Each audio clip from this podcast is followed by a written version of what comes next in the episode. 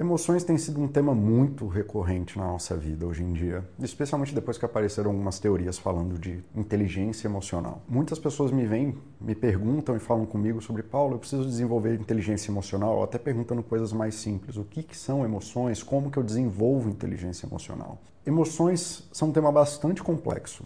É uma coisa que tem N fatores acontecendo sempre ao mesmo instante e parecem ter soluções simples, mas não dá. Esse aqui é o primeiro passo de uma série de vídeos tentando explicar para vocês um pouquinho mais sobre o que são emoções para você, como que vocês podem olhar para elas e perceber elas e o que, que vocês podem fazer sobre elas, tá?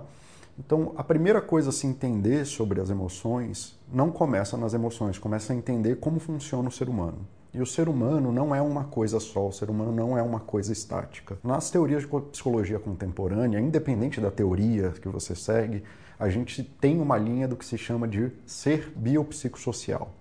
O que é um ser biopsicossocial? É que a gente vive na interação contínua dessas três coisas. Nós somos compostos de estruturas biológicas, nós somos compostos de estruturas psicológicas e nós somos compostos de estruturas sociais. E nós agimos, sentimos, percebemos, nos emocionamos, fazemos coisas, criamos coisas e tudo que a gente vive acontece dentro desse global de coisas, sendo forçado por essas três coisas. Nós somos o ponto focal de onde essas três forças se encontram. A gente é o produto dessas coisas naquele momento.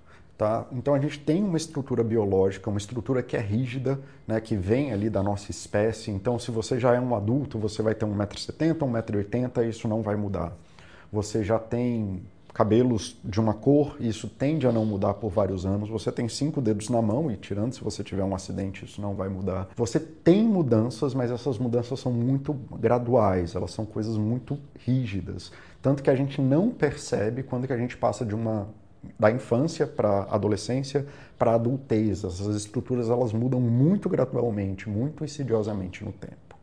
Tá? E essa é a primeira característica do biológico. É uma estrutura estática, ou pelo menos pouco maleável, que você adequa, é onde vive as suas coisas, é onde vivem as suas emoções, mas não são elas que determinam as suas emoções, como eu vou falar para frente. Você tem uma outra estrutura, que é a sua estrutura psicológica. O que, que é a sua estrutura psicológica?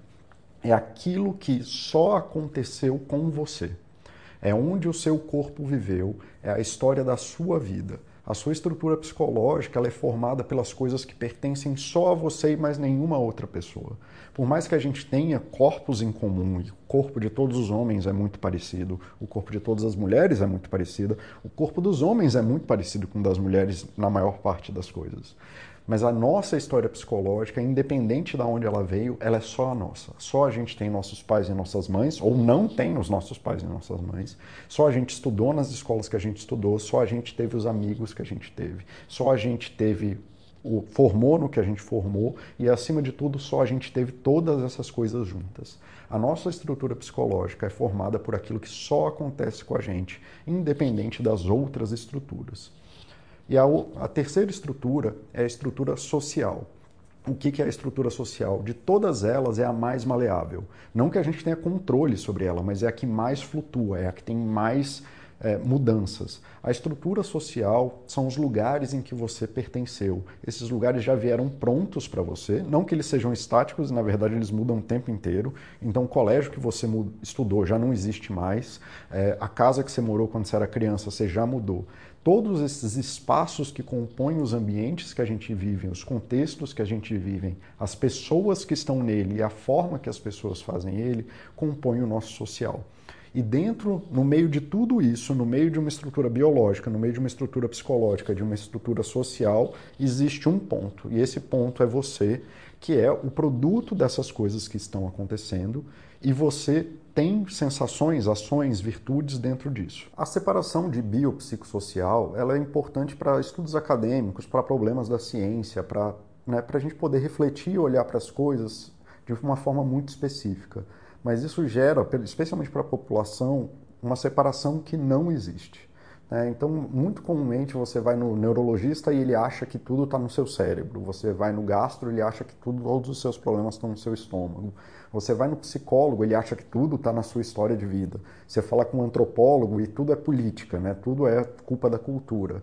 Essas separações elas são meramente acadêmicas, tá? Mas para você na sua vida, essas três coisas acontecem todas juntas ao mesmo tempo numa bagunça muito louca e que você não consegue diferenciar uma da outra. Tentar diferenciar essas coisas, o que é biológico, o que é psicológico e o que é social, é que nem tentar responder a pergunta de por que, que um carro chegou na padaria. Foi por causa do motor?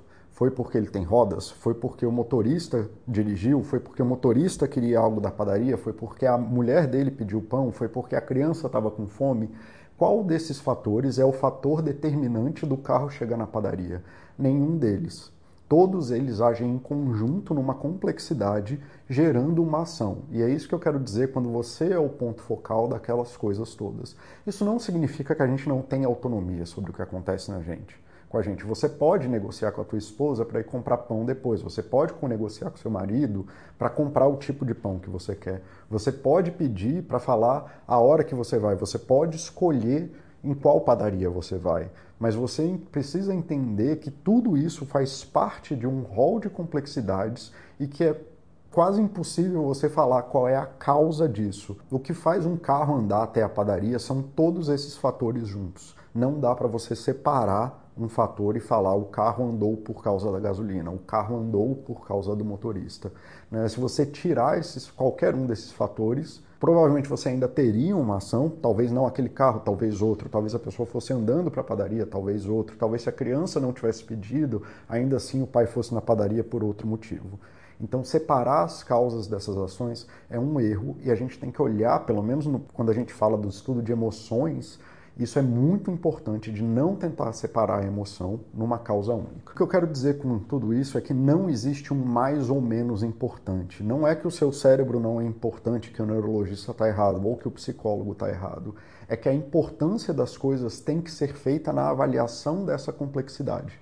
Se você não faz essa avaliação da complexidade da interação de todos esses fatores, você corre o risco de deixar algo muito importante de lado, você determinar que não, todas as emoções estão no cérebro, ignorando os fatores de vida da pessoa e o social que ela vive, podem gerar problemas dela abrir mão de alternativas que ela poderia fazer, de não perceber que na verdade ela está estressada por causa do trabalho, não é um problema de autodesenvolvimento. E por aí vai. Você atribuir causa de um todo para uma das suas partes é chamado de falácia mereológica. E é exatamente isso que eu acabei de descrever. É você pegar um fenômeno complexo e colocar a causa desse fenômeno complexo em um dos fatores. É você falar que o carro anda porque tem gasolina, ignorando toda a complexidade de engenharia do carro. Você acontece de uma forma total, o seu corpo se move de uma forma total. Você não consegue mover seu corpo sem mover ele como um todo.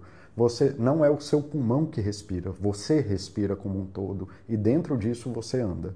Tanto o andar produz o respirar, quanto o respirar produz o andar.